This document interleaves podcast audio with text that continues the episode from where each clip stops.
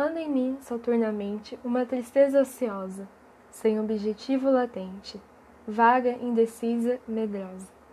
Como ave torva e sem rumo, ondula, vagueia, oscila e sobe em nuvens de fumo, e na minha alma se asila. Uma tristeza que eu, mudo fico nela meditando e meditando, por tudo e em toda parte sonhando. Tristeza de não sei donde, de não sei quando nem como. Flor mortal, que dentro esconde sementes de um mago pomo. Dessas tristezas incertas, esparsas, indefinidas, como almas vagas, desertas no rumo eterno das vidas. Tristeza sem causa forte, diversa de outras tristezas, nem da vida nem da morte, gerada nas correntezas. Tristeza de outros espaços, de outros céus, de outras esferas, de outros lípidos abraços, de outras castas primaveras.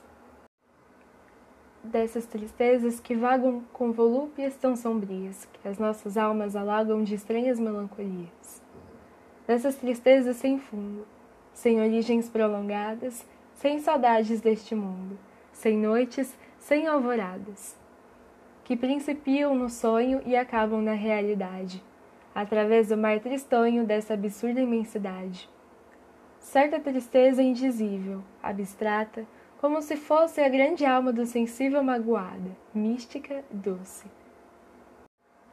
Ah, tristeza imponderável, abismo, mistério aflito, torturante, formidável. Ah, tristeza do infinito. Esse foi o poema Tristeza do Infinito, publicado no livro Faróis de 1900, do escritor Cruz e Souza. E eu escolhi ela porque foi uma poesia que tocou muito no meu coração. E eu acho que ela reflete bastante a escrita, né, do Cruz e Souza. E eu espero de coração que você tenha gostado.